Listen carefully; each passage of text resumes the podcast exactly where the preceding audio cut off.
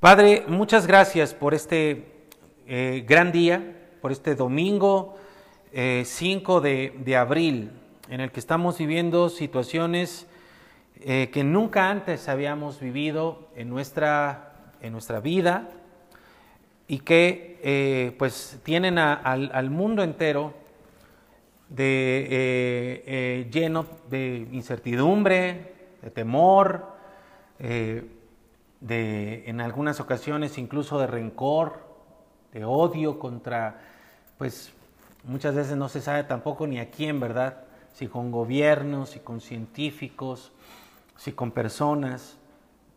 Pero tú tienes en tu palabra, Señor, eh, dice ahí mismo, tú tienes vida y tienes medicina para todos los que eh, la encontramos, para todos los que podemos, como hoy, venir, apartar un tiempo, no haya nada más importante, sino única y exclusivamente eh, ser bendecidos por tu palabra. te doy gracias por el equipo de personas que está aquí eh, de manera presencial, creyéndote, creyendo en tu protección, creyendo en que hay bendición y promesa especial para los que te servimos. Gracias por cada uno de ellos que disponen su tiempo, que, se ha dispuesto este lugar también para que tengamos una mejor transmisión y una mejor alabanza a ti. Y ahora yo te pido, Padre, que tú me ayudes, que tú seas hablando a través de mí. Yo no quiero decir algo que, que vaya en contra de tu palabra, que vaya en contra de tu voluntad, sino quiero ser simplemente un conducto que hable. Eh, por el que pase tu palabra. Por supuesto es mi voz, pero quiero que sea tu palabra. De tal manera que llegue al corazón de cada persona, tal como tú quieres que llegue. Y traigas esa paz que sobrepasa todo entendimiento, que traigas libertad, que traigas salvación a cada persona que esté escuchando esto en cualquier parte del mundo. Señor, en este momento no es tiempo de eh, pues eh, hacer una eh, acciones que marquen o que establezcan diferencias, sino que podamos hacer a un lado, Señor, cualquier orgullo, cualquier resistencia, tú ayudándonos a eliminar cualquier fortaleza que se haya levantado en nuestra mente, que en tiempos anteriores nos haya impedido acercarnos a ti. Eh, que tal vez por cuestiones de tradiciones o de costumbres, creíamos que estábamos bien contigo, pero hoy podemos eh, acercarnos a ti buscando lo que el mundo no da, buscando lo que la ciencia no da, buscando lo que los gobiernos no dan, y es ese shalom, que es esa paz que sobrepasa todo entendimiento y que aún en medio de tiempos tan difíciles guarda nuestros corazones, guarda nuestros pensamientos en un lugar seguro que es en las manos de nuestro Señor Jesucristo. Así que yo te pido que eh, eh, obres con poder, conforme a tu voluntad, en la vida de todas las personas. Quiero orar también por la eh, sanidad, si es que hay personas que lo necesiten, que a través de este tiempo en que tu palabra será eh, compartida, cada cuerpo reciba la sanidad que tú quieres darle, sea cual sea la enfermedad, sea cual sea la enfermedad. Y de esa manera te pido que traigas paz y que traigas sanidad, que traigas salvación y que por medio de tu palabra traigas protección para el tiempo que vivimos. Gracias en el nombre de Jesús. Amén. Entonces, por favor, tomen asiento, pero búsquense ahí una sillita, la más feita que tengan, la más incómoda que tengan, para que podamos estar al tanto. Y alguien por ahí está diciendo, bueno, ¿qué quieres que escriba? Pues vamos a, buscar, a lo mejor hay una tablita, ¿va? Algo para que podamos tomar notas. Muy bien, eh, estamos terminando este domingo 5 de abril con una serie de mensajes titulados Hijos y Siervos. La palabra de Dios nos enseña que no todos los seres humanos somos hijos de Dios, sino solamente aquellos que recibimos a Jesucristo. ¿Qué es recibir a Jesucristo? Es recibir su palabra. En estos días vamos a ver películas que van a reflejar precisamente cómo Jesús fue rechazado por propios, ¿verdad? por su propio pueblo y por aquellos maestros de la Biblia que había en aquel entonces que debían conocerle por medio de la Biblia y cómo lo rechazaron. Así que es posible que la creación, la máxima creación de Dios, que es el ser humano, rechace a su creador. Por eso no todos somos hijos, venimos a ser hijos por adopción cuando le recibimos a Él. Pero un hijo también empieza a servir en la casa de su padre. ¿Y cuál es la casa del padre? El mundo entero, no es un templo. Hoy estamos aprendiendo, la iglesia de Cristo alrededor del mundo está aprendiendo que los templos pueden estar y pueden no estar un día, ¿verdad? Aún esos grandes templos.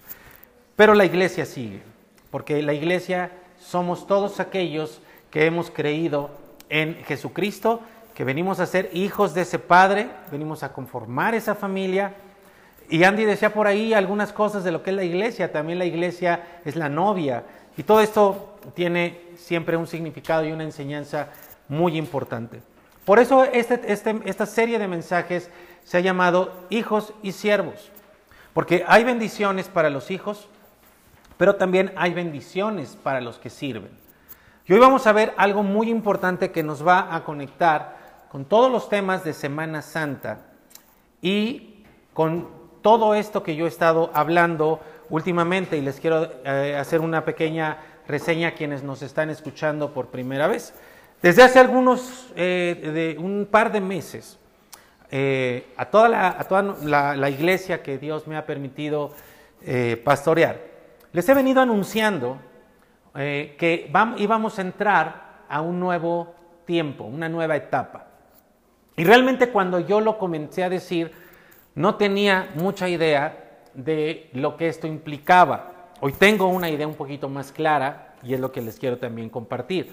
Pero cuando lo empecé a decir, yo lo único que tenía en mente eh, era, vamos a terminar esta serie de mensajes, hijos y siervos, y vamos a entrar a una nueva eh, serie.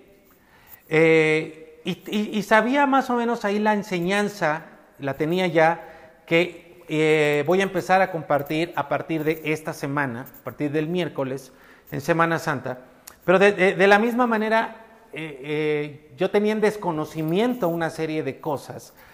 Luego, luego marqué la Semana Santa, desde hace dos o tres meses, como el inicio, como el punto de partida de esta nueva etapa. Eh, pero yo no, tenía idea de las fechas. De hecho, cuando lo empecé a, compartir, cuando lo empecé a anunciar a nuestra iglesia, eh, no había pasado, no había sucedido nada de esto del coronavirus. Eh, si acaso por ahí en algún país había surgido, pero realmente no, no, sabíamos lo que, lo que hoy sabemos. Ahora, el día de ayer, en nuestro chat de la iglesia, les, les puse por ahí unas preguntas en la noche para que pudieran meditar cada uno de los que somos parte de esto y ahora se las comparto a ustedes. Les decía, ¿cómo has empezado el año? ¿Qué tal este primer trimestre del año ah, que, ya terminamos? Por ahí en las redes sociales se hace las bromas, ¿verdad? Que digan ya, por favor, este, abril ya no nos sorprendas, ¿verdad? Porque ahora, ahora qué falta de todo lo que ha sucedido. Yo creo que ninguno de nosotros nos imaginábamos lo que iba a suceder. ¿Cómo iniciaste el 2020? ¿Hiciste propósitos? A ver, les pregunto acá. ¿Tuvieron propósitos de año nuevo? ¿Y qué tal? ¿Cómo van? y, si vieran las caras acá, ¿verdad? Son así como que, uy, este, propósitos, ¿no? Pues ¿cómo van? No, pues no muy bien. Este, de los cinco kilos que, que que me establecí bajar, ya nada más me faltan 12, ¿no? y, entonces no, no, no vamos con, el, cumplimiento de nuestros propios propósitos. Y eso sucede año con año. ¿Y qué pasaría si Dios nos diera, si Dios te diera la oportunidad de volver a comenzar este 2020? ¿Qué harías? Sabiendo todo lo que ha pasado. ¿Qué, qué, qué, qué harían ustedes, mis queridos? ¿Qué harían ustedes si sabiendo lo que iba a pasar en el 2020, Dios nos diera la oportunidad de, reiniciarlo, de, volver a iniciar con el año. Esto tiene mucho que ver con lo que eh, venía anunciando, o les platicaba hace un momento, que venía anunciando como el inicio de una nueva etapa y que yo no, no tenía claro de qué se iba a tratar esto, pero ahora les voy a comentar una tercera cosa. Primera cosa, eh, estuve anunciando este tiempo como un, nuevo tiempo, como el inicio de un nuevo tiempo. Dos, eh, ¿cómo nos fue en Año Nuevo? ¿Qué pasaría si pudiéramos iniciar nuevamente el año? Ahora, tres, yo no sé si ustedes lo sepan, yo creo que sí, que, a ver acá respóndanme, que realmente el año nuevo que nosotros celebramos no es ni por mucho el, mes, el día y el mes que Dios estableció como, inicio, como el inicio del año. No sé si ustedes lo sepan. Ahora, en la vida, en, la historia de la humanidad, ha habido varios calendarios. Eh, incluso desde antes de que el pueblo de Israel fuera Israel como tal. Pero cuando nosotros vemos el calendario a ver si alguien me dice cuándo empezó el calendario que tenemos actualmente. Bueno, se los voy a platicar ahorita rápidamente. Pero si nosotros vemos el calendario que nosotros tenemos, que empieza con enero y termina con diciembre, eh, por cierto, ese calendario nosotros lo tenemos de alguna manera por imposición de eh, Papa eh, Gregorio XIII. Se estableció, ¿verdad? Ahora, aún ese, este calendario que nosotros tenemos va eh, o nos muestra que, va en contra de, su mismo, de su misma lógica, de, los mismas, de la misma idea original. ¿Por qué? Eh, porque si se dan cuenta, eh, los nombres de los meses que tenemos eh, ¿a qué corresponden? Bueno, algunos de los nombres de los meses que tenemos corresponden a algunos dioses romanos. De la misma manera que los, los días de la semana, ¿verdad? O los astros corresponden a dioses que eh, habían establecido los romanos como tal.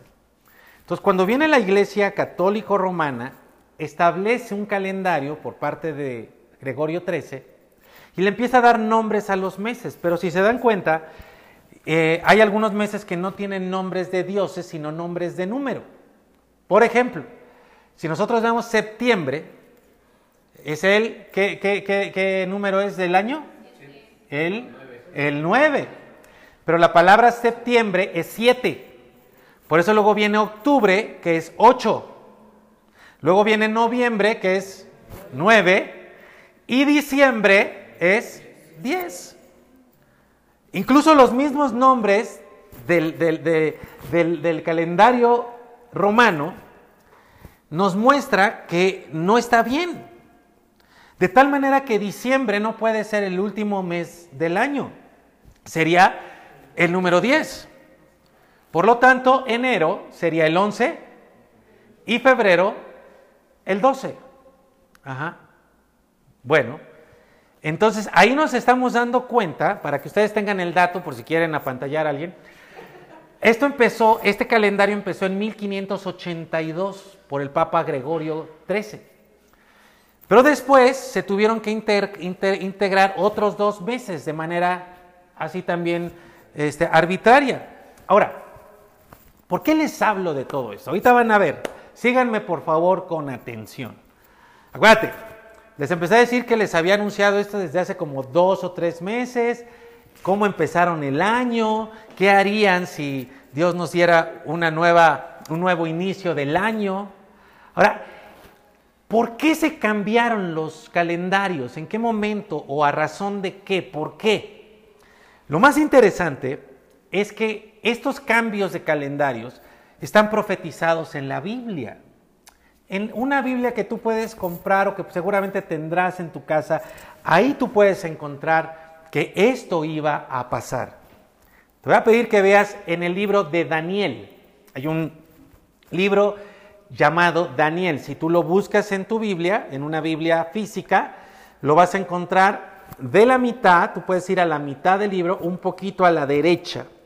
A la mitad exactamente normalmente están los salmos, después hacia la derecha va, eh, em, van a empezar los libros proféticos y por ahí, entre esos libros proféticos, está Daniel. Ahora te voy a pedir que busques el capítulo 7 del libro de Daniel. Quiero animarles a todos ustedes a que eh, vamos a, vamos a empezar a tener un tiempo en el que yo quisiera, por lo menos a los que son de la iglesia, animarles a que volvamos a nuestras Biblias físicas. Hay una razón muy importante que más adelante iremos viendo. Daniel capítulo 7, versículo 25. Yo les voy a leer dos versiones.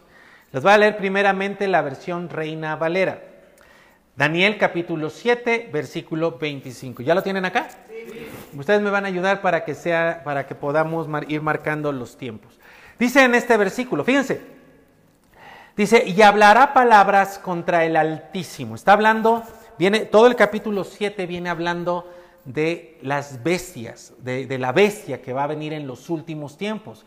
El libro de Daniel habla de los tiempos que estamos viviendo y lo vamos a ir viendo con mucha claridad eh, eh, a partir de este tiempo. Dice, y hablará palabras contra el Altísimo y a los santos del Altísimo quebrantará. Ojo con esto, vean ahí en sus Biblias.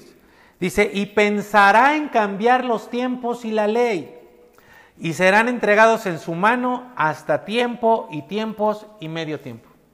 Se los leo en la nueva traducción viviente. Es una Biblia que, una traducción que dice lo mismo de una manera un poquito más clara. Fíjate, dice, desafiará al Altísimo y oprimirá al pueblo santo del Altísimo. ¿Ok? Procurará cambiar las leyes de los santos y sus festividades, o perdón, dice, y sus festivales sagrados. Entonces, cuando habla de cambiar los tiempos, se está refiriendo a las, a los festivales sagrados. ¿Por qué es esto? Ahorita lo vamos a ver. Porque cuando Dios empieza a dar el calendario de acuerdo a Él, lo marca por medio de fiestas, de celebraciones. Todo el calendario de Dios a lo largo de todo el año está marcado por celebraciones. Bueno, ¿tú crees que México es un, es un, es un país este, fiestero por todos los días de asueto que tiene? No, no, no, no. No, no, no, no, no somos nada. ¿Ustedes saben cuál es el país que tiene más días de asueto en el mundo? No lo van a creer. Lo tiene Colombia. No, no, no, no, no. Fiesteros, fiesteros y, no, amamos a los colombianos, a todo el pueblo colombiano. Es el país que más días de asueto tiene, que todo el tiempo se la pasan de fiesta. Bueno, ni los colombianos son tan fiesteros como nuestro Dios. ¡Wow! Porque Él empieza a marcar los tiempos, los meses del año, a partir de fiestas, de festivales. Pero cada fiesta tiene una enseñanza que darle a, Dios, a su pueblo. Enseñanzas de amor. Y a través de todo eso Dios le, va iba marcando su ley. Bueno, viene este, este sistema anti Dios y en un punto de la historia dice, esta ley ya no va a ser así. Y ya no vamos a contar el tiempo de esta manera, retando, desafiando los tiempos del Altísimo. Y oprimiendo a su pueblo. Interesante que cuando viene este cambio de los tiempos, en el siglo XVI, era cuando estaba precisamente la iglesia cristiana siendo perseguida para ser muerta una vez más. Porque la iglesia cristiana no solamente ha sido perseguida desde el principio, fue perseguida en distintos momentos. La misma Inquisición buscaba acabar con esos que proclamaban a Jesucristo como el único camino, la única verdad y la única vida. Y ahí dice, dice que va a, eh, a, quebrantar a los, a los hijos del Altísimo, a sus santos, ¿verdad? Y va a procurar cambiar las leyes, se los leo como dice la nueva traducción viviente, y los festivales sagrados, y ellos quedarán bajo el dominio de ese rey por un tiempo, tiempos y medio tiempo.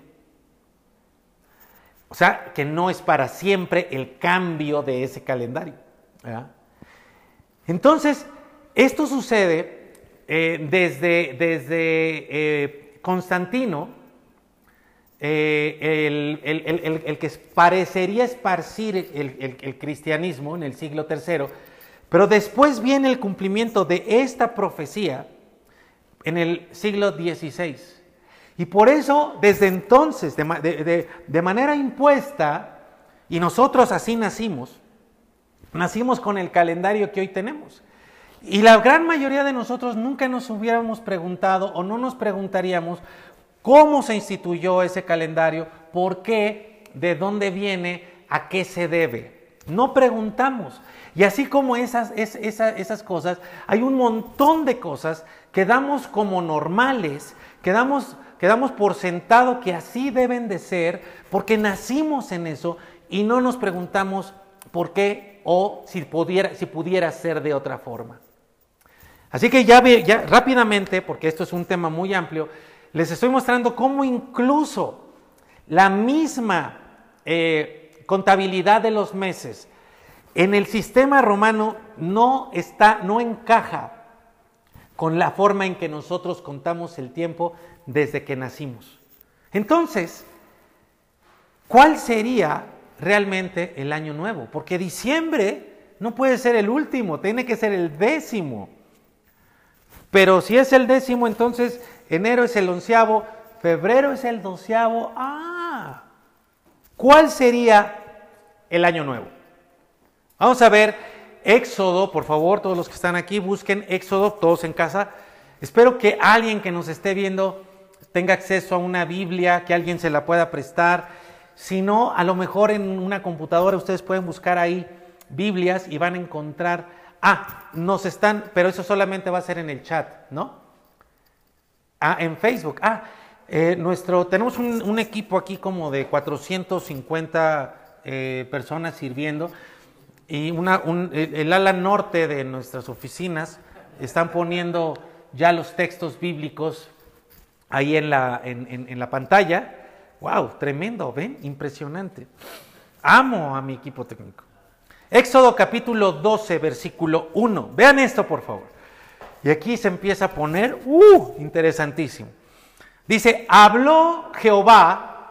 Jehová es el nombre, es, eh, es una transliteración del, tetragrama, ¿verdad? Algunos le dicen Jehová, otros le dicen Yahvé, lo podemos mencionar también como Yahweh, no, hay, no, sabríamos exactamente, esa es la idea, pero no lo sabemos exactamente cómo lo, cómo lo pronunció Dios. Se habló a Jehová a Moisés y Aarón en la tierra de Egipto, ojo con esto, diciendo, este mes le será principio de los meses. Para ustedes este será el primero de los meses del año. Uh, ahí tenemos, ¿verdad? Claro. ¿Qué tenemos clara? La intención de Dios de establecer un principio del comienzo del año. Pero no dice qué año o qué mes, perdón. ¿eh? En el siguiente capítulo nos lo dice. Capítulo 13. Simplemente tienen que ir a la siguiente página y van a verlo. Capítulo 13, versículo 3. Dice, entonces, les leo nueva traducción viviente, va a ser un poquito diferente, pero va a ser muy clara. Dice, entonces Moisés dijo a los israelitas, este es un día para recordar, ¿qué dice ahí? Por siempre. Impresionante que a veces eh, Dios decía, este es un mandamiento perpetuo. Pero en otras ocasiones decía, esto se tiene que establecer por siempre. ¿Por qué? Porque había ciertas leyes que acababan con el, eh, cierto, cierto tiempo, cuando acababan ciertas etapas o ciertas temporadas, el pueblo concretamente hebreo. Pero hay otras cosas que trascienden para siempre y para todas las regiones y para todas las culturas. Por ejemplo, el perdón. El perdón es algo que no está eh, mandado única y exclusivamente para un pueblo, para una región, para un tiempo. El perdón es universal y trasciende el mandato para todos. este día se tenía que recordar para siempre. ¿Cuál día? El día que salieron de Egipto. El día que salieron de Egipto, donde eran esclavos. Ojo, por favor, porque cada palabra tiene que ver con el mensaje que Dios tiene para ti hoy. Dice, hoy el Señor los sacó con la fuerza de su mano poderosa. Respóndeme ahí en tu casa. ¿Quién lo sacó? Dios. ¿Quién lo sacó otra vez? Dios. Dios lo sacó con su mano poderosa. Recuerden, dice ahí una, un, paréntesis, recuerden no comer nada que contenga levadura. Eso es otra cosa que luego se las explicaré. Ahora, cuatro. Este preciso día, ¿a comienzos de cuándo?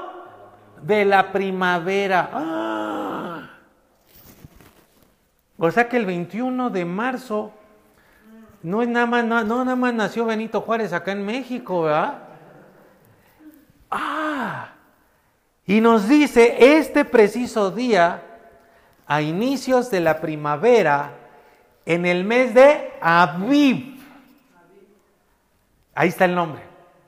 Y nos dice cuándo cae este mes. El primer mes del año cae exactamente entre marzo y abril.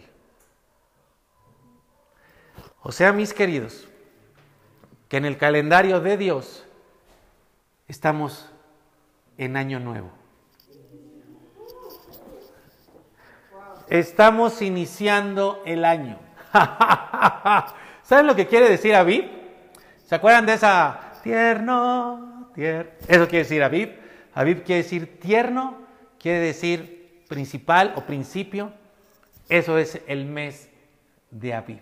Ahora, eh, este mes dice al inicio de la primavera. Y, hay una serie de cuestiones eh, astronómicas, no astrológicas, astronómicas, que nos marcan o que nos ayudan a entender que ah, el primer, este mes, el primer mes que Dios marcó, cae precisamente en algún punto entre, entre marzo y abril. Y esto lo han sabido siempre todos los estudiosos, pero de pronto por ahí alguien se quiso revelar y quiso cambiar los tiempos del calendario de Dios. Así que, feliz año nuevo.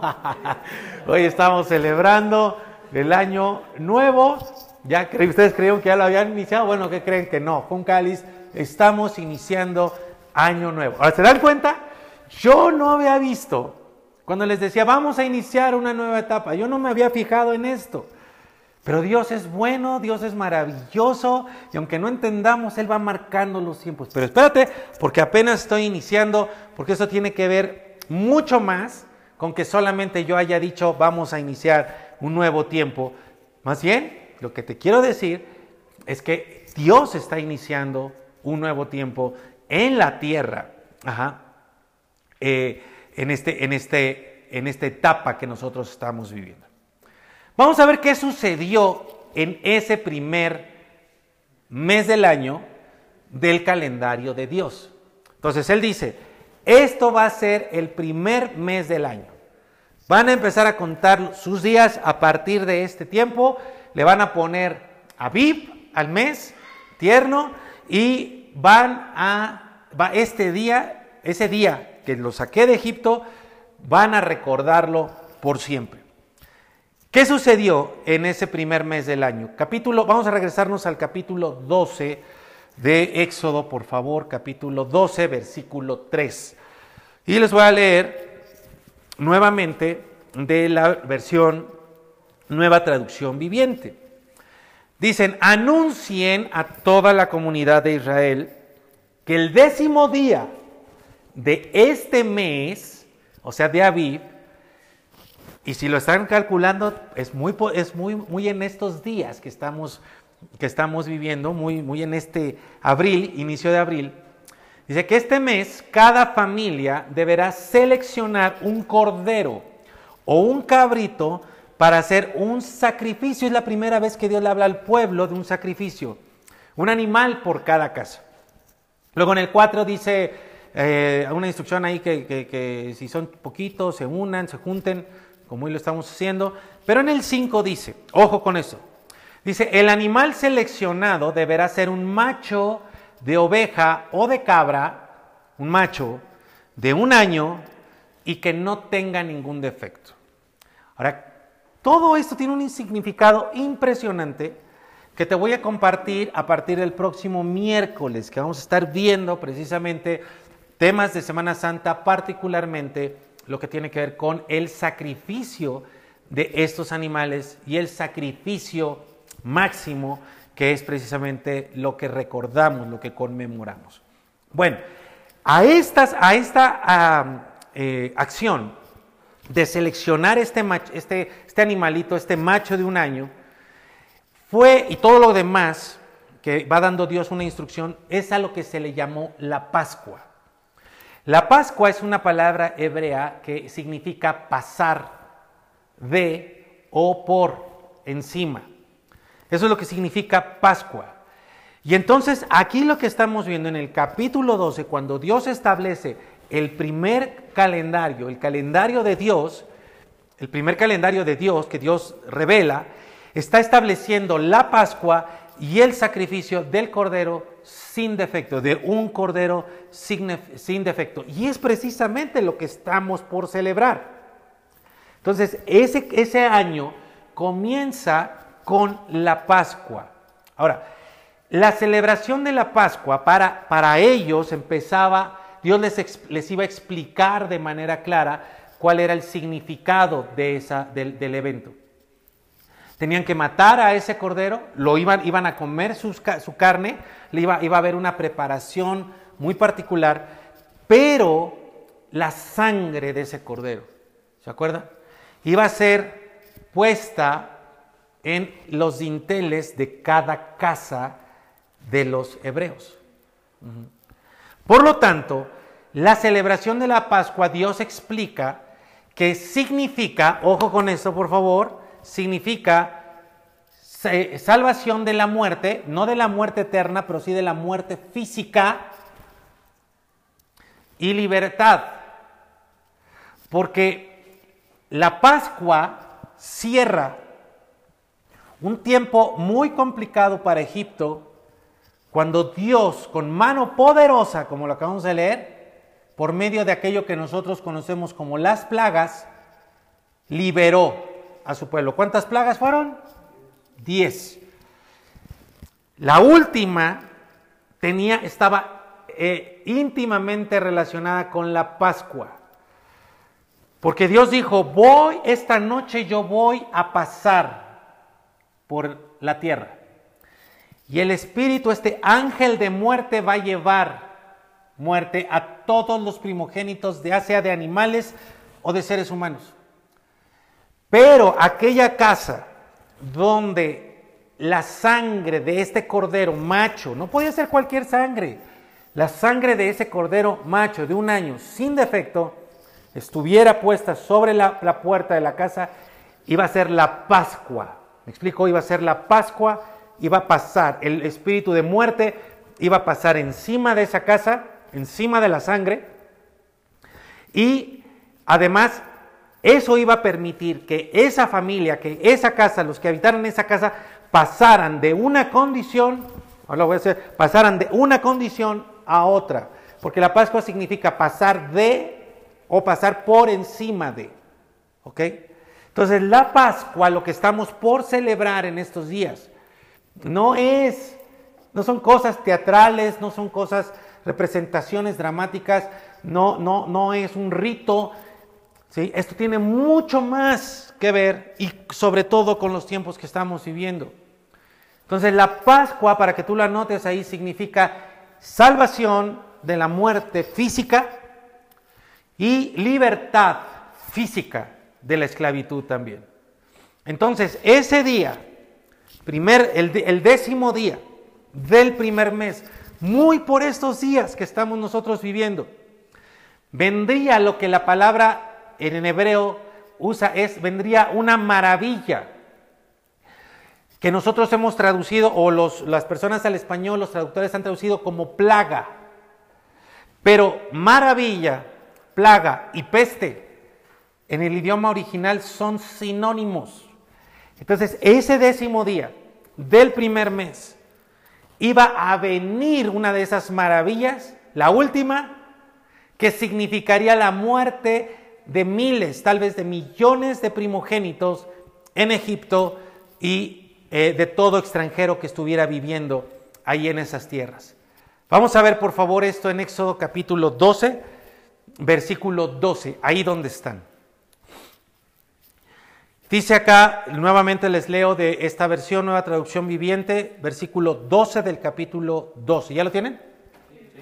Dice, esa noche, está hablando Dios, pasaré por la tierra de Egipto y heriré de muerte. Ojo que no está diciendo, mi querido Charlie, ojo que no está diciendo, este, va a haber, va a haber una, va a haber este, todos se van a enfermar y yo voy a permitir que se mueran. ¿No? No, es, Dios está diciendo, yo voy a mandar, yo voy a herir de muerte.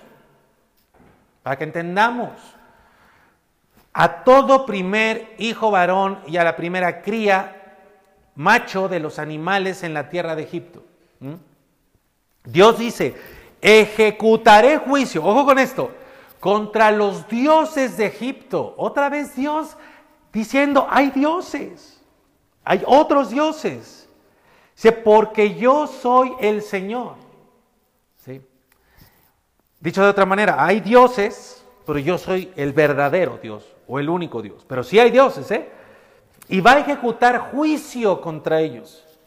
Pero la sangre sobre los marcos de las puertas servirá de señal para indicar las casas donde ustedes estén. Ve Dios diciendo lo que va a suceder, para que, eh, para que entiendas y, sepamos todos que no tienes que ir a preguntarle a nadie qué va a pasar mañana. Si alguien, si alguien le atina, es por puro eh, suerte. Pero el que sabe verdaderamente lo que va a pasar es Dios. ¿Ok? ¿Quieres saber tu futuro? ¿Quieres saber qué va a pasar en medio de esta situación? Pregúntale a Dios y por eso estamos hoy aquí. Porque Dios nos va a decir aquí qué es lo que va a pasar. Dice, porque yo soy el Señor, pero la sangre sobre los marcos de las puertas servirá de señal para indicar las casas donde ustedes estén. La sangre va a indicar dónde están las personas que no van a morir. Cuando yo vea la sangre, dice Dios, pasaré de largo. Ahí está, pasar. Eso ahí, está, ahí está la palabra Pascua. Esa plaga de muerte, dice ahí, no los tocará a ustedes. Repito, esa plaga de muerte no los tocará a ustedes. Lo voy a decir una tercera vez. Esa plaga de muerte no los tocará a ustedes. ¿Ah?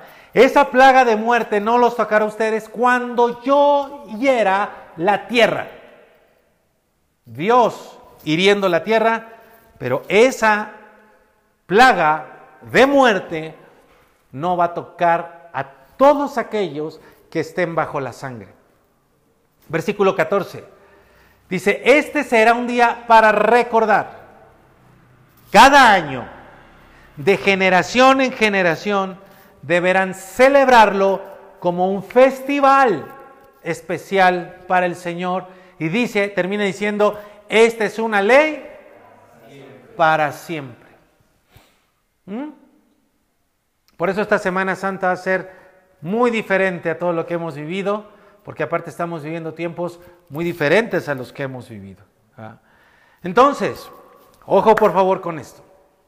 Dios les empieza a dar un calendario. Y el calendario cada calendario está marcado por ciertas etapas y ciertas temporadas. Les pregunto a todos los que nos están escuchando en cualquier parte del, mundo, ¿no creen ustedes que Dios sepa contar mejor el tiempo que nosotros? ¿No creen ustedes que Dios sepa mejor cuándo debe de caer cada día, cada mes, cada trimestre, cada cuatrimestre y que nosotros vivamos de acuerdo a su calendario y no a un calendario impuesto? Bueno, Dios les empieza a dar un calendario, pero ojo por favor, porque los hebreos que estaban en Egipto tenían otro calendario. Ellos no vivían de acuerdo al calendario de Dios porque ni siquiera conocían el calendario de Dios, así como tal vez ustedes y yo hoy nos estamos enterando que hay un calendario de Dios y que el calendario que tenemos pues no es el que Dios estableció o ni siquiera nos habíamos preguntado por qué. Los egipcios, perdón, los hebreos nacieron en Egipto, tenían 400 años de estar eh, esclavos en Egipto.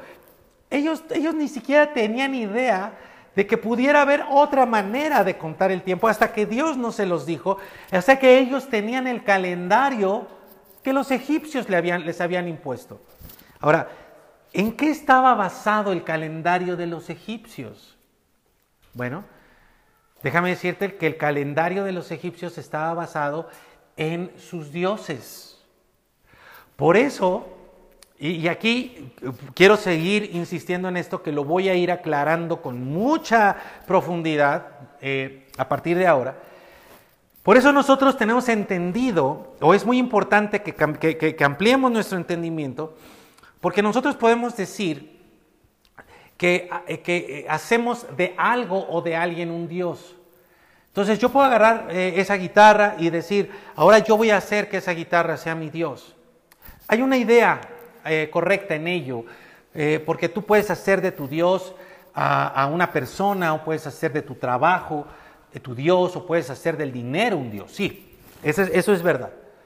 Pero ahora lo que yo les estoy transmitiendo es que también es cierto que hay entidades espirituales que vemos a veces o que no vemos, que son reales, que existen y que Dios, la, palabra, los reconoce como dioses.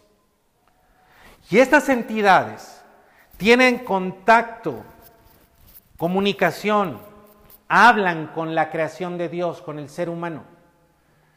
Y muchas veces son esas entidades, no el ser humano, quien le dice a los seres humanos cómo representarlos. Todos nosotros, hasta el menos que haya leído, tenemos una idea de, las, de, Egipto por sus pirámides y por las estatuas que hay. ¿De dónde vienen todas esas imágenes? Y todas sus prácticas. Todas las... ¿Cómo, cómo es que ¿Cómo fue que los egipcios entendieron de medicina? ¿Cómo fue que los egipcios construyeron, bueno, no fueron los egipcios, los hebreos les, construyeron a los egipcios, pero ¿cómo fue que los egipcios entendieron esas cuestiones tan grandiosas de arquitectura? ¿Con qué maquinaria lo hicieron? Y todo eso va a ir teniendo respuesta. Pero ahí por eso es que Dios dice, yo voy a ejecutar juicio contra esos dioses. Ni siquiera dice solamente contra los egipcios, sino contra los dioses. Y el calendario egipcio, como muchas otras cosas de la cultura egipcia, estaba marcado precisamente por sus dioses. Por eso había un tiempo de cosecha. Y por eso se hacían eh, rituales de sangre y de muchas otras cosas horribles para que los dioses les dieran bendición o les permitieran tener cosechas abundantes. Pero entonces Dios viene y cambia el calendario que ellos tenían y viene directamente del dueño de los tiempos. Y dice, ahora va a ser así, o sea, ustedes van a tener mayor bendición bajo el tiempo que yo les marque que bajo el tiempo que vivieron cuando les dictaban los tiempos a ustedes en Egipto. ¿Mm? Ojo con esto. Ay, el pastor ahora nos va a hacer que ya, que ya, no, que ya no nos vayamos con el calendario. Ah, espera, espérate. No, no, no vamos a caer en cuestiones simplistas, pero entiende lo que te estoy diciendo. Es mejor vivir bajo el tiempo de Dios que bajo el tiempo establecido por los seres humanos. Entonces Dios viene y ejecuta juicio contra los dioses que él mismo reconoce para decir, esos sí existen, pero frente a mí no son absolutamente nada. Ahora, vamos a, vamos a avanzar un poquito más y ya, eh, ahorita les aviso cuándo voy a terminar, eh, cuando ya falte poco. ¿Recuerdan por qué, recuerdan por qué Dios quiso liberar a su pueblo? ¿Se acuerdan ustedes los que están acá? para que lo adoraran, dice acá. Muy bien. Pero, ¿cómo, cómo estaba ese pueblo? Estaba oprimido, estaba esclavizado. O sea, ¿qué hacía ese pueblo? Trabajaba, eso. Ojo, por favor. Entonces, cuando Dios, quiere, cuando Dios va a liberar a su pueblo, es porque ellos están trabajando para un sistema humano y para dioses que exigían ciertas cosas. Entonces, en medio de un sistema de trabajo excesivo, porque fueron los hebreos los que construyeron todas esas maravillas de Egipto, no los dejaban descansar y todos hemos visto, ahí está el látigo, la amenaza, el fuete, los están eh, oprimiendo. Vean por favor capítulo 5 de Éxodo. Cuando lo tengan acá, por favor, díganme. Capítulo 5, Éxodo, versículo 1, desde el versículo 1. ¿Ya están acá? Bien. Vamos a ver cómo inicia esto. Dice en el capítulo 5, dice, después Moisés y Aarón entraron a la presencia de Faraón. Era cuando Dios les había dicho, vayan y díganle. Y le dijeron, Moisés y Aarón le dijeron a Faraón, él era, era el hombre más poderoso de toda la tierra. Y le dijeron, Jehová, el Dios de Israel, dice así, deja ir a mi pueblo a, ¿qué dice ahí? Celebrarme fiesta. ¿Ven lo que les digo?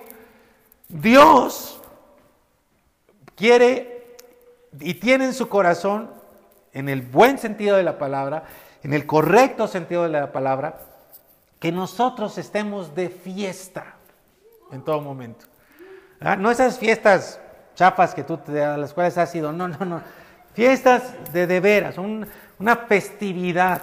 Y dice, quiero que me vengan a celebrar fiesta a mí.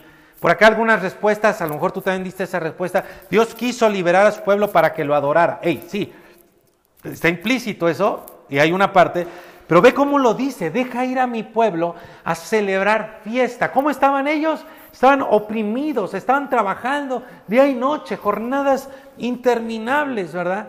Sin paga de sueldo, sin, sin, sin, este, sin, prestaciones, sin afore, sin, este, sin seguro médico, sin nada. ¡Ay! ¿Le suena conocido? ¡Ah! Ay, ay, ay. Y Faraón respondió, ¿quién es Jehová para que yo oiga su voz y deje ir a Israel?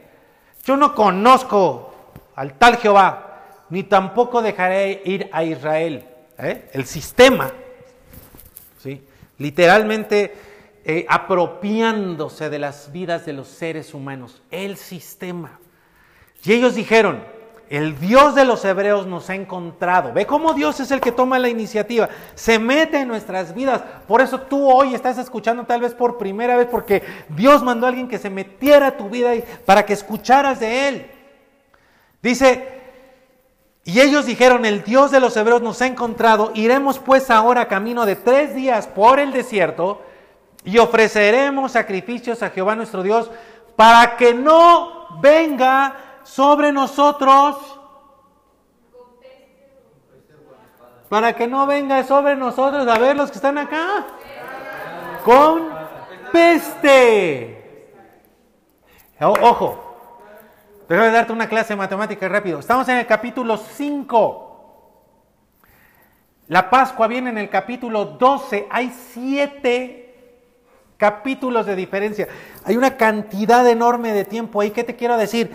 Aquí en el capítulo 5, estas personas no tenían ni idea que iba a venir una peste. Sin embargo, o sea, no, no tenían ni idea que iba a venir la Pascua. Sin embargo, Moisés trae la información del cielo y dice, cuando venga una peste, ¿cómo, se ¿cómo nos vamos a cubrir de la peste?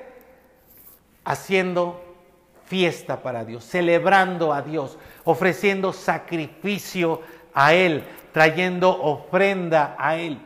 Ahora, ¿a quién se lo estaban diciendo? A unos esclavos que no tenían nada. Pero aquí todavía no lo oían ellos. Aquí solamente lo estaba oyendo Faraón.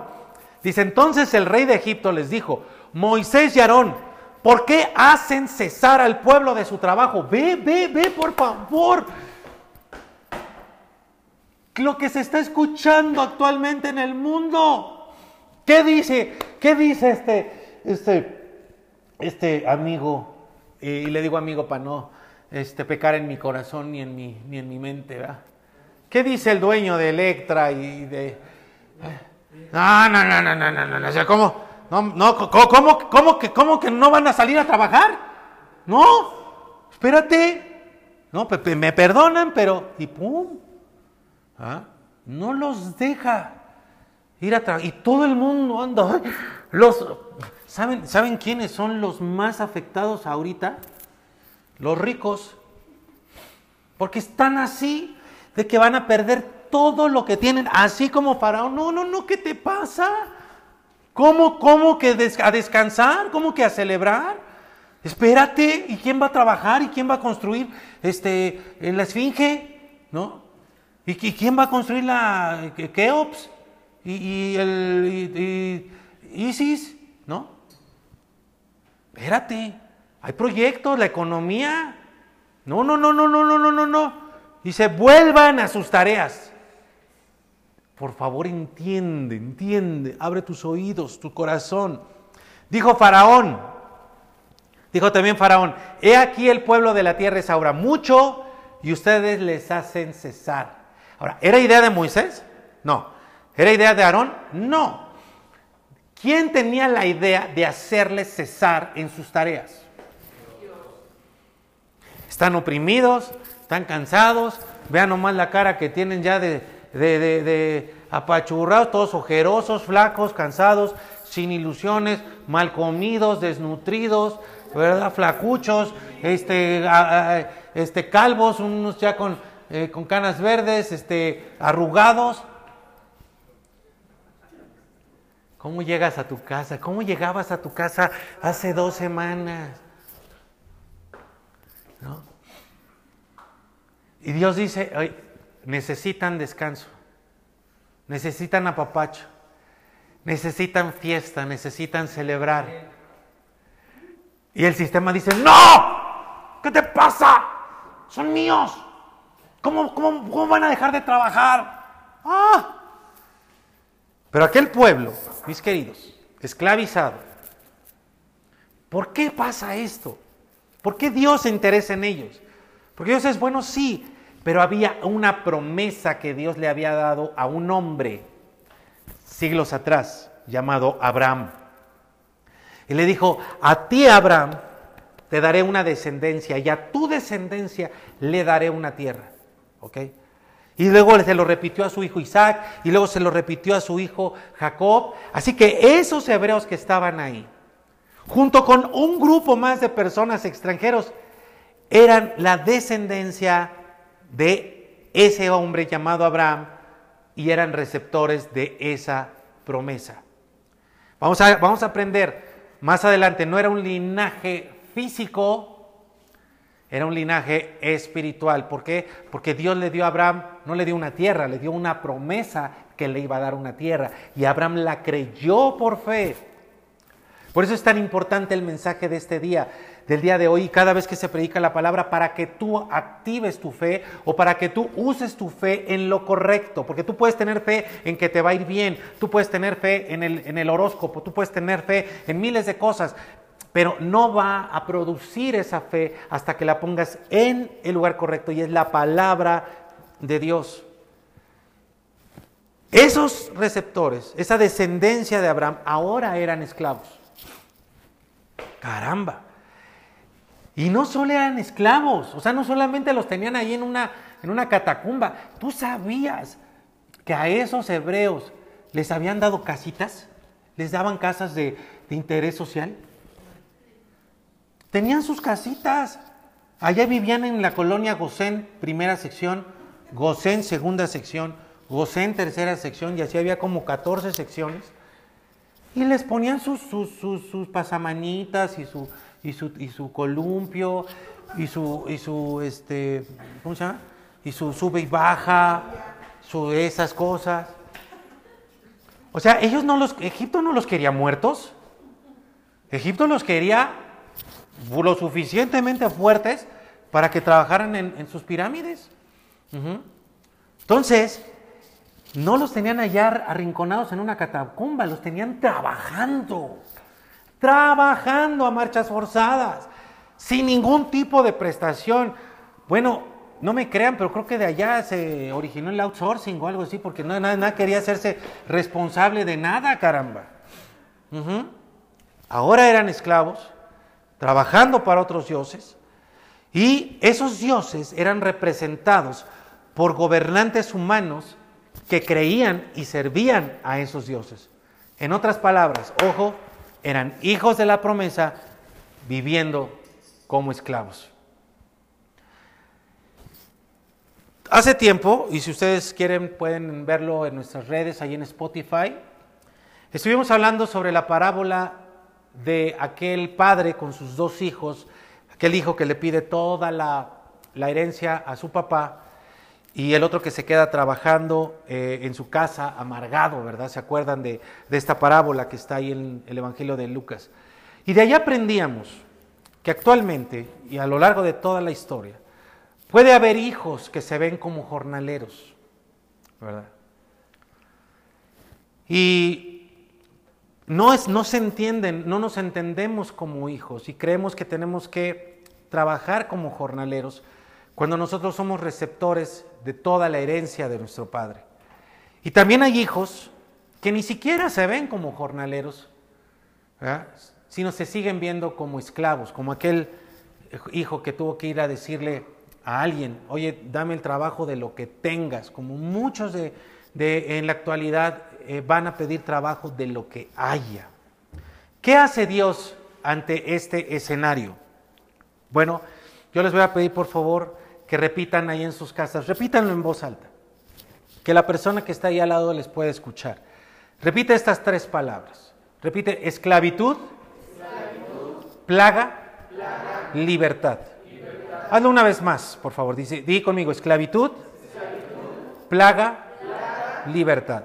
Ahora, déjame repetirte la pregunta. ¿Qué hace Dios ante un escenario donde sus hijos, donde los receptores de la promesa, ojo iglesia del mundo entero, ¿dónde? ¿Qué hace Dios cuando los receptores de las promesas de, de, bendición y abundancia están viviendo como esclavos o peores que esclavos.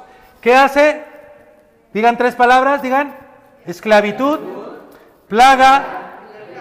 Otra vez, esclavitud, plaga y libertad.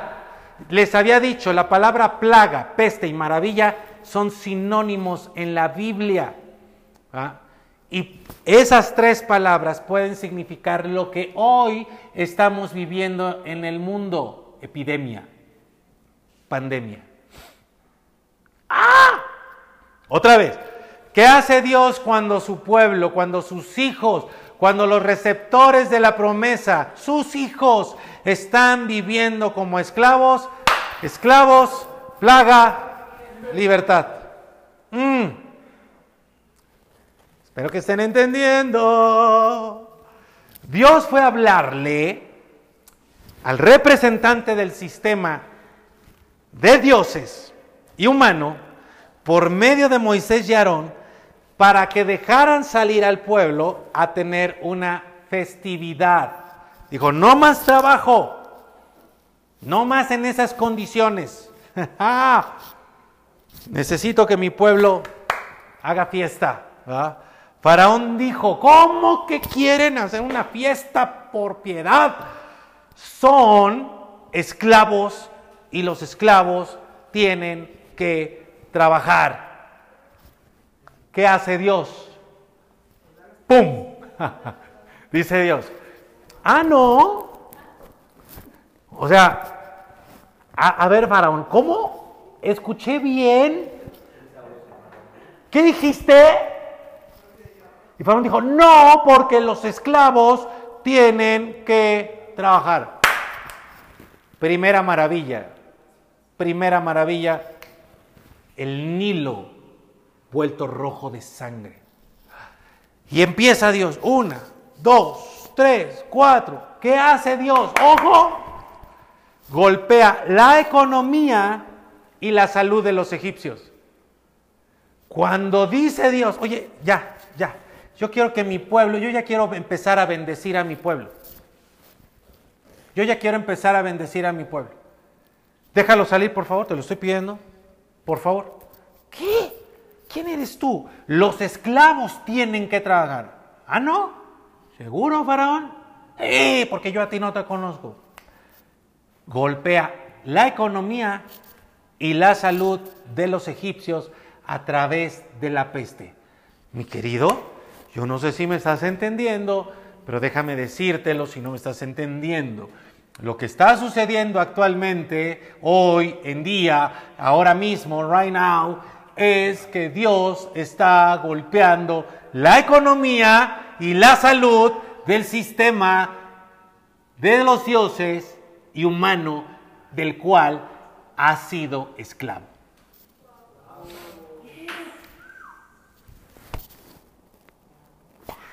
No, si hay alguien ahí cabeceando, yo ya no sé qué tiene que pasar. Si hay alguien ahí cabeceando, yo creo que ni con el Armagedón se va a despertar. El río Nilo convertido en sangre, los sapos, las moscas, los piojos, imagínate nomás. Esos egipcios que se pintaban todo, ¿no? Hasta los hombres. Andaban pintándose los ojos piojosos. Imagínate el orgullo de esos. La sarna, la oscuridad, el ganado, las langostas. ¡Pum! Ahora, ahora, por favor, por favor, pon atención a esto. Pon atención a esto. Yo quiero que salgan a celebrarme festividad para que no les toque ninguna peste ni ninguna espada. Ya. Empieza el Nilo. ¡Pum! Sangre. ¿Le has abierto alguna vez a la llave de ahí del, de la tarja o del lavabo y te sale el óxido ahí todo, todo puerco?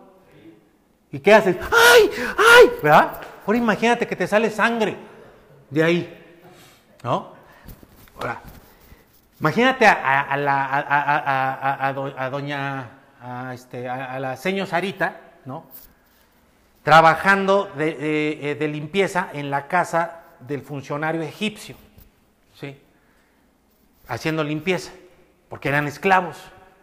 Y va, la, va Sarita, la señora Sarita, y le abre al, fregadero para, para meter la, jerga y trapear los pisos, y cuando le abre sale sangre. ¡Señora! ¿No? Este, el hombre que se decía, de la egipcia, ¿no? Señora, mira, ay, llámale al plomero, otro hebreo, ¿no? Y viene, señora, pues es que la, la cisterna está llena de sangre. ¿Cómo? Ay, las palancas, háblale a la alcaldía, ¿no? Este, a Sheinbaum, háblale, ¿qué está, qué está pasando? Y hablan, hablan, empiezan a mover sus contactos y, y Sheinbaum dice, Señor, es que, es que, es, que el Cuchamala está lleno de sangre. ¿Cómo? Y entonces Sarita dice, Dios mío, Señor, y nosotros en la casa, Sarita, vete, vete no puedes hacer nada, no, vas a embarrar más con tanta sangre, córrele a tu casa. Y ahí va Sarita, en el pecero. Y llega a su casa angustiada de que va a salir sangre. Y dice, hijita, Rebeca, ¿cómo están las cosas? Bien, mamá. Ahí con sus Walkman, igual sus audífonos Walkman, bueno, sus, bueno, ese ya sabe. ah, eso tiene, eso, eso va a tener, ya no se estén burlando.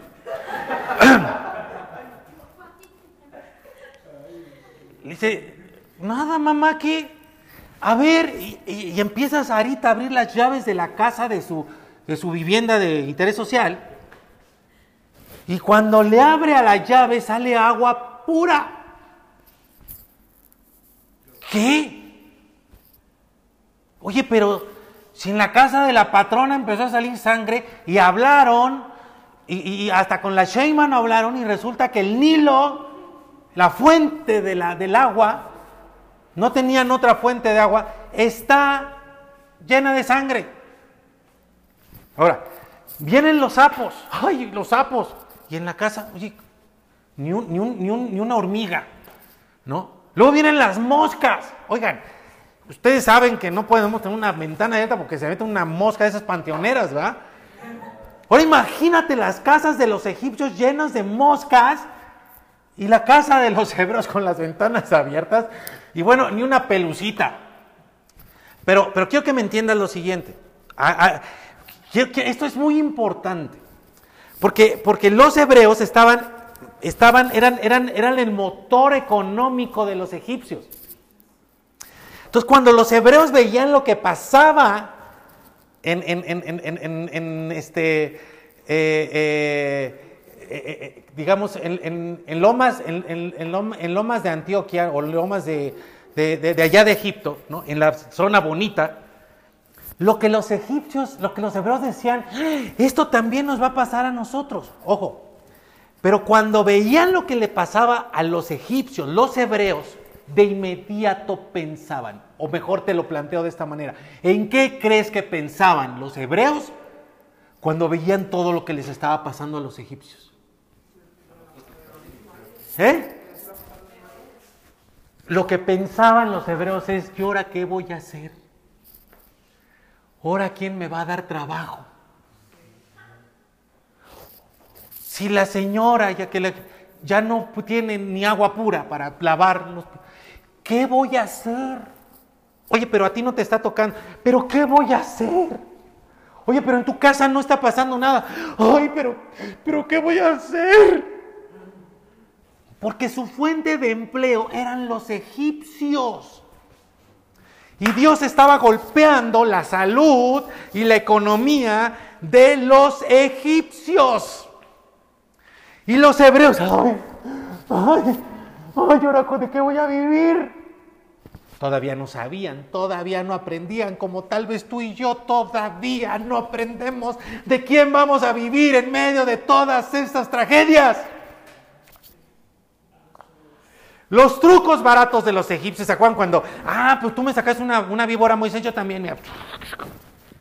Fue lo único que pudieron hacer. Porque Dios estaba ejecutando juicio sobre los dioses de Egipto. Oigan, vamos a lanzar un, virus a la humanidad, a ver cómo reaccionan, a ver, a ver por dónde movemos las, las fichas. Y de pronto Dios dice, Ay, que se salga el bicho por otro lado. y empieza la locura. ¡Ay, Señor! ¿Y ahora qué? ¿Y cómo está reaccionando? ¿Cómo reaccionamos los hijos? ¡Ay, ahora de qué voy a vivir si no hay quien me vaya a dar trabajo!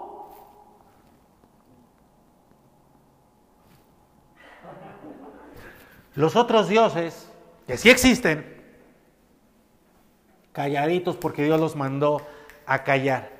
Y entonces, ocho, nueve, pestes, tragedias, maravillas. Y viene la décima, la peste de muerte, que mataría a los primogénitos.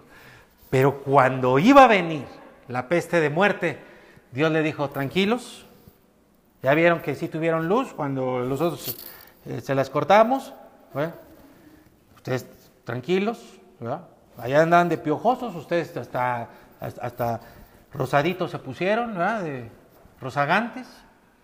Allá tenían sapos, a ustedes les di codornices, rico. Tranquilos, sacrifiquen ese cordero, pongan la sangre sobre los dinteles de las puertas. La peste va a pasar por encima de ustedes y, esa, y ese tiempo los va a colocar a ustedes en otra condición totalmente diferente a la que están. Híjole, yo no sé si estás entendiendo. Ahora déjame, déjame decirte esto, por favor. Déjame mostrarte lo siguiente. Vayan, por favor, ya voy, ya voy a acabar. Vayan, por favor, a Mateo capítulo 27. Mateo capítulo 27. Uy, no, no, no, no, no. Mis queridos, ustedes tienen, por favor, que seguir con nosotros estos próximos días porque apenas estoy metiendo el dedito en estas aguas abundantes de bendición y sanidad que Dios está trayendo a nosotros. No, Mateo capítulo 27, versículo 29. Cuando lo tengan acá, por favor, díganme. ¿Ya lo tienen? Muy bien. Mira, está hablando de ese momento cuando Jesús ya fue aprendido por los romanos, por las autoridades judías, y lo van a llevar a, perdón, a, eh, ante Pilato, ante Herodes y después a la cruz.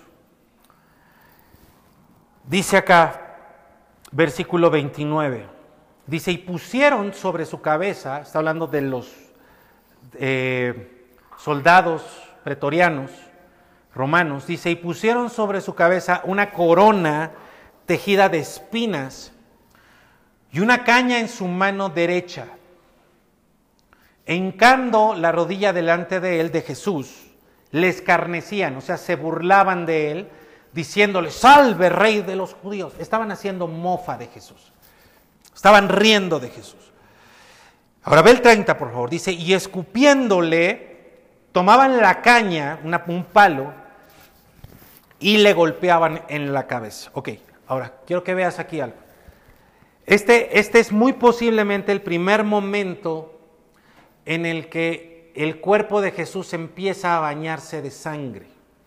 Cuando le colocan esa corona, que, que la palabra corona a nosotros nos da una idea como de una coronita así, pero realmente una corona en aquel entonces era algo que cubría casi toda la cabeza. O sea, para nosotros tendríamos que imaginarlo más como un casco que como una coronita, sino como un casco. Entonces la pusieron, ahora quiero, quiero que lo veas, se la pone, ¿no? Clava las espinas. Y luego, por si eso fuera poco, agarran cañas, ¿sí? La idea es que los soldados que estaban ahí agarraron y le empezaron a pegar sobre ese casco de espinas para que se clavara. La sangre de Jesús, vamos a aprender muchísimo de esto en los próximos días, se empieza a bañar su cuerpo antes de llegar a tierra.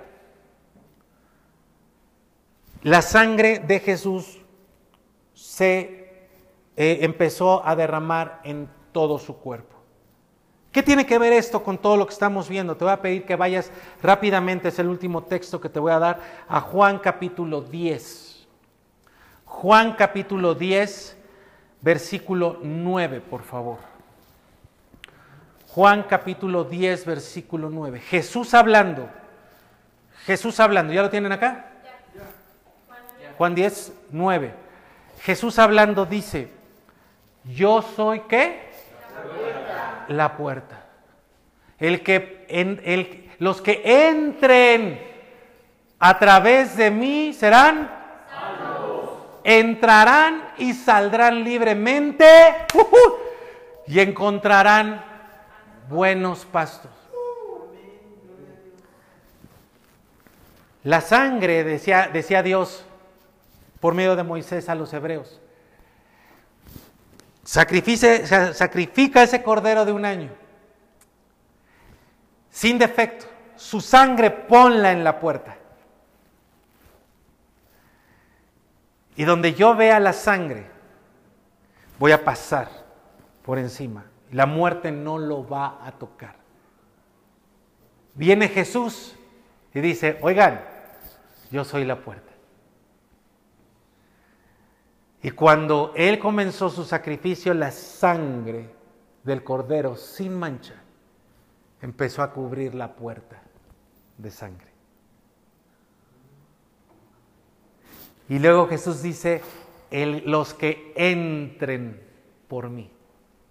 Hoy no es una puerta de una casa física, no es un templo, es Jesús mismo, el Hijo de Dios, Dios mismo, quien es la puerta. Y todo el que entre por medio de él será salvo. Ni la muerte física, ni la muerte espiritual, ni, ni la muerte eterna podrán tocarle. Ve lo que dice ahí, y esto no es para que seas irresponsable. ¿eh? Entrarás, saldrás libremente ¿Por qué? Y ahí te va lo que Dios tiene para ti el día de hoy. Yo sé que ya lo has estado recibiendo, pero te lo digo con todo el corazón. La Pascua significa salvación de la muerte.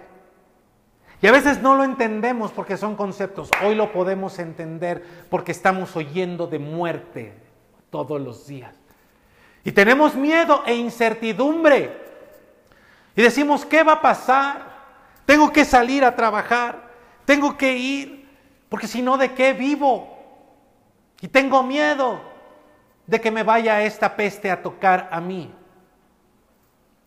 Pero lo que está sucediendo, amigo, es que cuando Dios ve a todas esas personas que son receptoras de sus promesas, que quiere que sean sus hijos o que ya son sus hijos, cuando los ve esclavos, sometidos a un régimen de opresión y muerte, Dios dice, hasta aquí, ya no más. Quiero que este sistema deje salir a mi gente a que vengan a celebrarme fiesta. ¿De qué voy a vivir, Señor? De ellos no. Tú no vas a vivir de, de, la persona que te está oprimiendo, del sistema que te está oprimiendo. Te estoy haciendo descansar. Y déjame decirte algo, porque yo ya lo empecé a vivir. Sin toda esa vorágine de trabajo. Y mira, aquí clarito yo escucho el corazón de Dios que me dice, y ya hay varios que pueden decir, es cierto esto que vas a decir. Y por favor les voy a pedir que nos los compartan. Cuando se detuvo toda esta vorágine de trabajo, déjenme decirles, lo, lo estoy viviendo, es cuando más ha abundado en mi casa. Tú has creído que dependes de este sistema que te oprime, que no te da, que, te, que te, que te, eh, te quita, de hecho. ¿Ya viste lo que ha hecho el gobierno? Y no es solamente nuestro gobierno, son todos los gobiernos. Nos quitan, nos oprimen, no nos dan el justo valor por nuestro trabajo. ¿Qué hace Dios cuando ve que sus hijos se creen que son jornaleros y que son esclavos, dice, hasta aquí la esclavitud.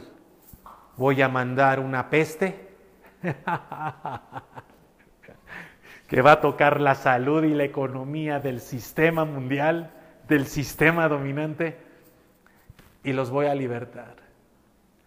Pero claro, cuando nosotros estamos escuchando que esto pasa alrededor de nosotros, decimos, ¿y de qué vamos a vivir si ellos nos dan de comer? No todo el que entrare por la puerta. Todo aquel que esté bajo la sangre del Cordero perfecto. No va a morir. Va a entrar y a salir libremente y va a encontrar los mejores pastos, los mejores alimentos. Te lo digo de otra manera. Si tú estás, si tú entras por la puerta, que es Jesucristo, y te pones debajo de Él, no solamente vas a ser sustentado, sino estás por iniciar el mejor tiempo dentro del peor tiempo que está viviendo la humanidad. Tú que creas, que le creas a Él. Eso es la Pascua, salvación de la muerte y libertad. Que entiendas que tú no dependes de ese sistema que entiendas que tú no dependes, que ellos no son los que te dan de comer. Dios no solamente te va a librar de la muerte, te va a pasar a una nueva condición de libertad, de libertad. Y vas a recibir la provisión abundante, te lo aseguro, en tu casa. La vas a recibir en tu mesa Vas a ver cómo el tanque de la gasolina no se, no se consume como solía consumirse. Vas a ver que tú vas a estar tranquilo y vas a decir, ¿y ahora qué hago? con tanto tiempo. Ay, pues voy a, voy a, voy a ir a la oración de los martes a celebrarle fiesta al Señor. ¿Cuál era el pretexto por el que no ibas cuando te invitaban? ¿Tiempo? Dice el Señor, bueno, ahí está, te voy a dar tiempo, papacito. Tranquilo, relajadito en tu casa. Miércoles, jueves, sí, pues ¿qué tienes que nada? Pues vamos a, a celebrarle fiesta al Señor. ¡Wow! ¡Wow! Esta es una palabra, y apenas es la primera, para los tiempos que estamos empezando a vivir. Prepárate porque viene un torrente de bendición a tu vida. Quiero orar por ti, por favor. Yo no sé si tú te quieras poner de pie o quieras arrodillarte ahí en el lugar donde te encuentras, pero eh, vamos a ayudarte desde acá desde donde nos encontramos. Muchas gracias a, David, eh, a Estras que nos reciben en casa. Y desde acá podemos transmitir y queremos ayudarles en este momento, todos los que estamos acá, los músicos. Quiero orar por ustedes. Eh, no sé si quieras ponerte en la orilla de tu asiento, si quieras ponerte de pie o si quieras ponerte eh, de rodillas, incluso si, si así lo quieres, si así lo necesitas, ten la libertad de hacerlo. Ahora, eh, yo lo único que te pido es que no te distraigas, por favor.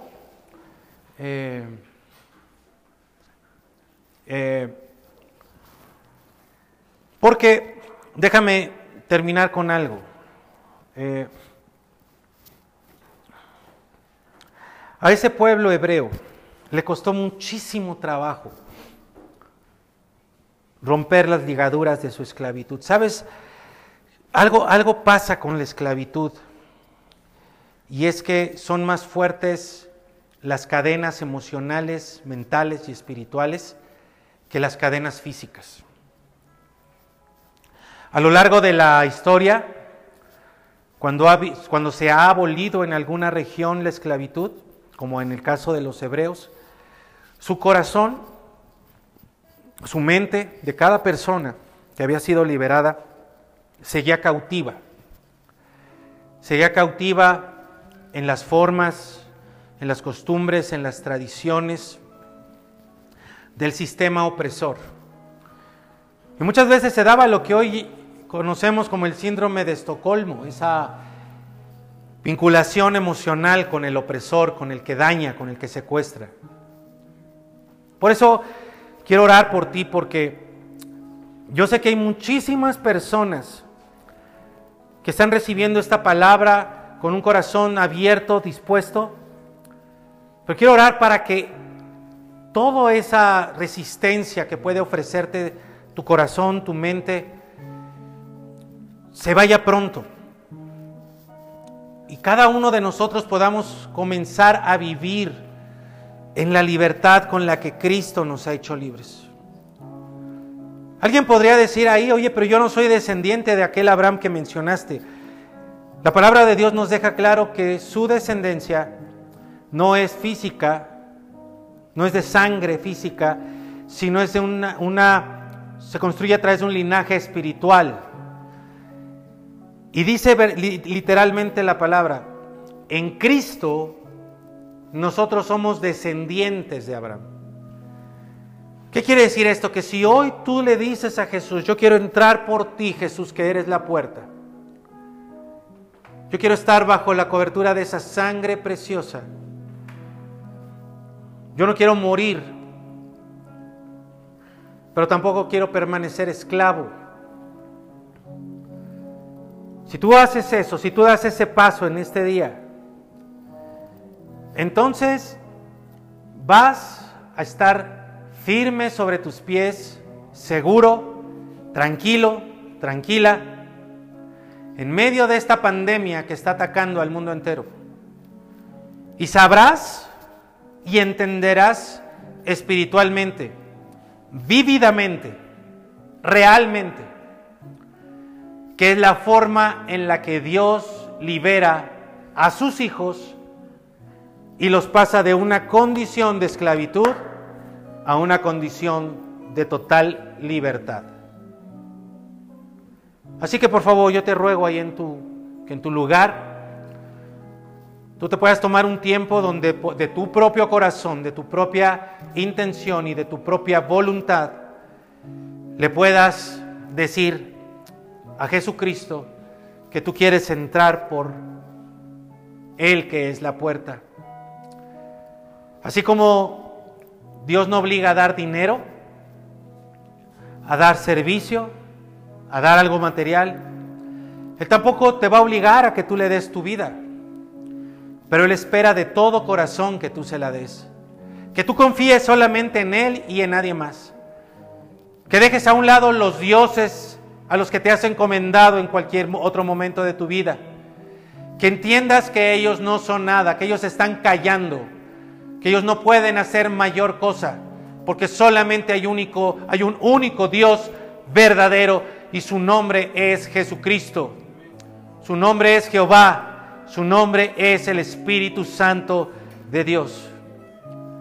Y tú puedes entrar ahí, padre de familia, y llevar a los tuyos, madre de familia, y llevar a tus hijos y a tus hijas y enseñarles y decirles, toma esta decisión de entrar por la puerta que es Jesucristo.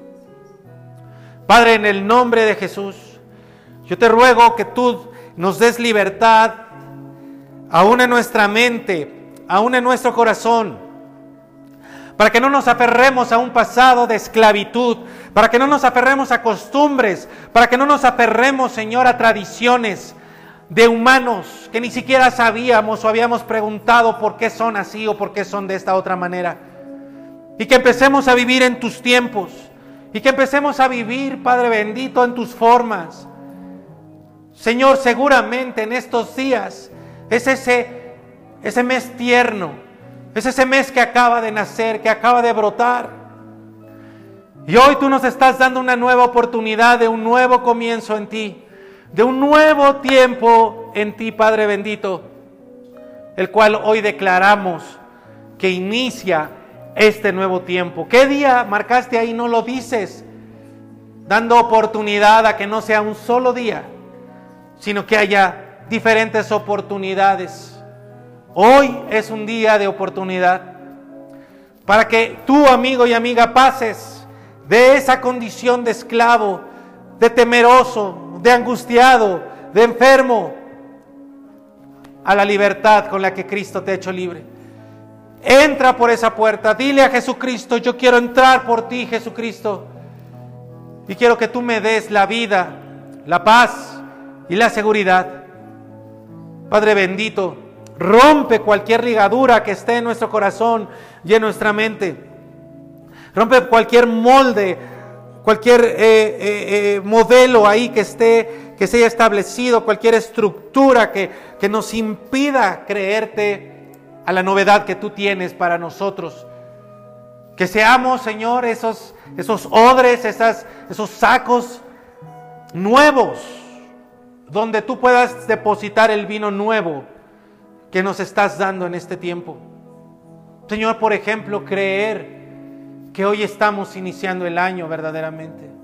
Y que no lo vamos a iniciar con propósitos vacíos, con propósitos superficiales, sino que lo estamos empezando en la oportunidad que tú nos estás dando, en tu propósito, en tu dirección. ¿Y cuál es tu propósito? Tú vas y le dices al sistema, deja salir a mis hijos, deja de estarlos oprimiendo. Y cuando el sistema te dice que no, Señor, tú haces lo que estás haciendo. Y hoy estamos empezando a descansar. Hoy estamos empezando a tener tiempo con nuestros esposos, con nuestras esposas, con nuestros hijos. Señor, ayúdanos, porque vemos un mundo que parece que se le cae la vida porque tiene tiempo de sobra. Y andan ahí, Señor, aburridos, deprimidos, sin saber qué hacer, cuando hay tanto de lo verdaderamente valioso que hay que hacer. Tú le habías dicho a Dios que no tenías tiempo para tu esposa, ya lo tienes. Tú le habías dicho a Dios que no tenías tiempo para organizar tus horarios de sueño y de trabajo, ya lo tienes. Tú le habías dicho a tu esposa, a tus hijos, que no tenías tiempo para ellos, ya los tienes. Tú habías dicho que no tenías tiempo para, para cuidar tu cuerpo, ya lo tienes. Y tú vas a aprender, si estás pasando por esta puerta, que no dependes de ese sistema, que ellos no son los que te mantienen, que ellos no son los que te sostienen, y estás a punto de aprender que tu Padre, el infinito Dios, es el que te va a proveer de todo y más de lo que tú necesitas, de todo y más de lo que has logrado hasta ahora, de todo y más de lo que te han dado esos sistemas humanos. La gloria de Dios se va a manifestar en tu vida de esa manera. Cierra la puerta a todo Dios falso. Cierra la puerta ya a toda tradición, a toda costumbre. Y ven a Jesucristo. Entra por su puerta. Entra por Él que es la puerta. Y colócate bajo la sangre de vida del Cordero Perfecto. Y esto apenas inicia, amigo. Esto apenas inicia, mi querido hermano. Propaguen esta noticia. Díganle a sus amigos, a sus hermanos, a sus familiares, de que hay un Dios vivo y verdadero. Y de que aquí vamos a estar enseñando sobre ese Dios vivo y verdadero. Que Él sabe los tiempos que aunque el mundo los haya querido cambiar, Él establece los tiempos de sus juicios, de su visitación, de su bendición, para que más y más personas vengan a estar bajo la sangre, bajo la sangre del Cordero.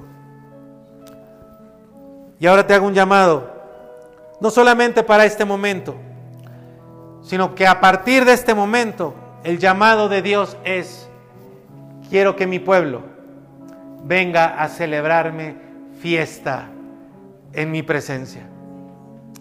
Quiero que mi pueblo venga a celebrarme fiesta en mi presencia. ¿Qué significa eso? Muchas cosas se las vamos a ir enseñando, pero una de ellas es levantar nuestras manos, levantar nuestra, nuestro cántico y adorarle con todo nuestro corazón. Así que ahí en tu casa, en tu habitación, vamos a hacerlo todos juntos. Mi querida Andy, por favor.